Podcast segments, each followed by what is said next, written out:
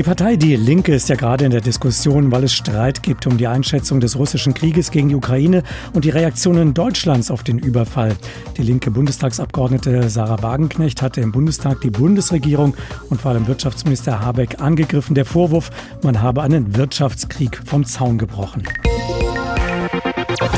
Das ist eine Aussage, die die Linken-Vorsitzende Janine Wissler für nicht akzeptabel hält und sie sieht die Abgeordneten einer Fraktionslinie verpflichtet. Jeder, der als Abgeordneter für die Fraktion Die Linke in der Öffentlichkeit für die Partei Die Linke spricht, der muss natürlich die demokratisch beschlossenen Positionen vertreten, weil sonst können wir uns das ja auch sparen. So war Janine Wessler gestern hier in HR Info. Es gibt Stimmen in der Linken, die die Position von Sarah Wagenknecht verteidigen. So etwa der Bundestagsabgeordnete und frühere Parteivorsitzende Klaus Ernst. Und er ist jetzt bei uns. Hallo, Herr Ernst. Grüße Sie. Herr Schierig, guten Tag. Ja, Herr Ernst, ohne die Linke wären weder Sie noch Sarah Wagenknecht im Bundestag. Verpflichtet Sie das nicht, so wie Janine Wissler es gesagt hat, sich an Beschlüsse und an eine Übereinkunft in der Fraktion zu halten? Das würde ja voraussetzen, dass wir überhaupt so einen Beschluss haben. Wir haben beschlossen, dass wir Sanktionen ablehnen, wenn sie sich gegen die eigene Bevölkerung richten. Und nun haben wir folgenden Fakt. Äh, Russland hat einen völkerrechtswidrigen Krieg begonnen, der ist schrecklich, den lehnen wir auch alle ab, das ist ja furchtbar. Äh, wir sind uns aber nicht einig, äh, ob die Sanktionen, die die Bundesrepublik Deutschland nun als Folge dieses Krieges beschlossen hat, ob das der richtige Weg ist. Denn Sie sehen jetzt aktuell übrigens an dem Beispiel Schwed, zu was diese Sanktionen führen.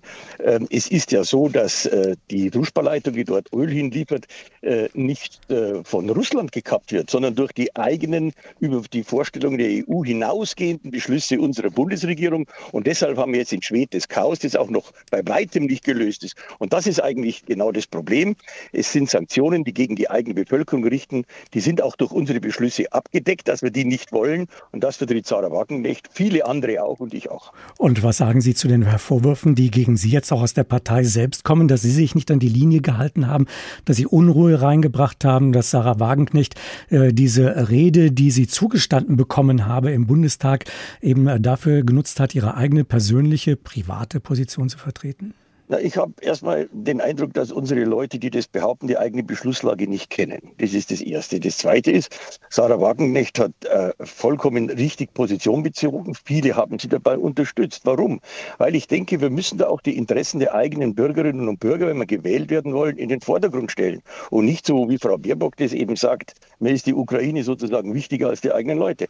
Solidarität ist ein wichtiges Prinzip.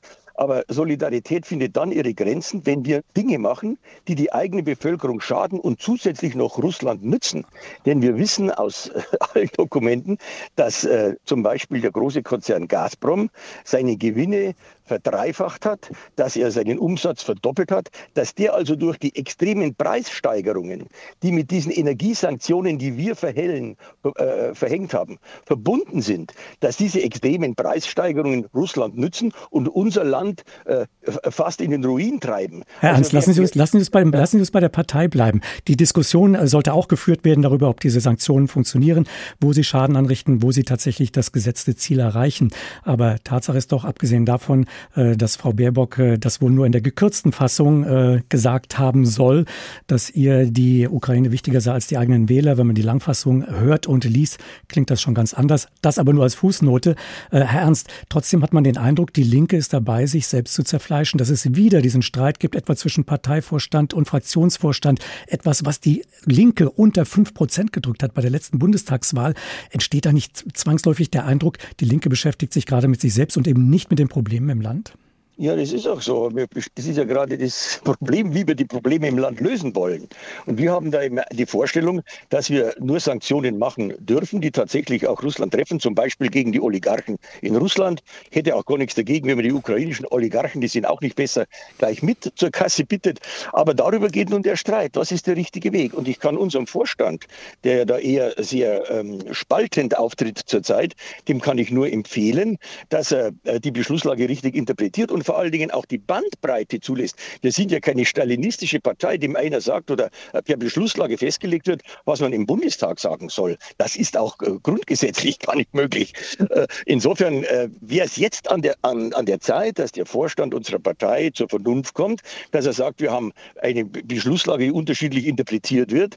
Beide Positionen sind zulässig und damit hat sich das. Und es ist natürlich selbstverständlich möglich, dass man eine Rede noch dazu, eine so gute, wie sie Sarah Wagenknecht gehalten hat, mit sehr viel Zustimmung, dass er sowas auch künftig machen kann. Das ist ja, glaube ich, selbstverständlich. Wer steht hinter der Partei? Wer, Wer steht hinter Vorstand, wer steht hinter Ihnen? Oder anders gefragt, wer von Ihnen, der Vorstand oder Sie, Sarah Wagenknecht und Sie, wer hat die Mehrheit in der Partei hinter sich? Was glauben Sie? Es ist wage momentan nicht zu prognostizieren, aber ich weiß, dass wir in der Öffentlichkeit eine breite Zustimmung haben. Ja, Sie selbst Herr Kretschmer vertritt als CDU-Ministerpräsident diese ähnlichen Positionen wie wir. Auch in anderen Parteien wird diese Position vertreten. Und ich denke, wenn wir nur in der Blase der eigenen Partei agieren würden, dann würden wir wahrscheinlich auch nicht über fünf Prozent hinauskommen. Wir waren immer so, dass wir gesagt haben, anknüpfen an wichtigen Positionen in der Gesellschaft und die Gesellschaft ist momentan nicht mehr der Auffassung mehrheitlich, dass man bedingungslos Sanktionen macht, die, die der eigenen Bevölkerung schaden. Ich denke, wir sind da sehr wohl am Puls der Zeit. Zwei prominente Mitglieder sind ausgetreten aus der Partei. Ähm, wenn Sie nun das Gefühl haben, eine Minderheitsmeinung zu vertreten, würden Sie im Interesse Ihrer Person, Ihrer selbst und Sarah Wagenknechts und im Interesse der Partei die Partei verlassen, um sie nicht zu es, spalten? Es gibt in jeder Partei immer Minderheitsinteressen.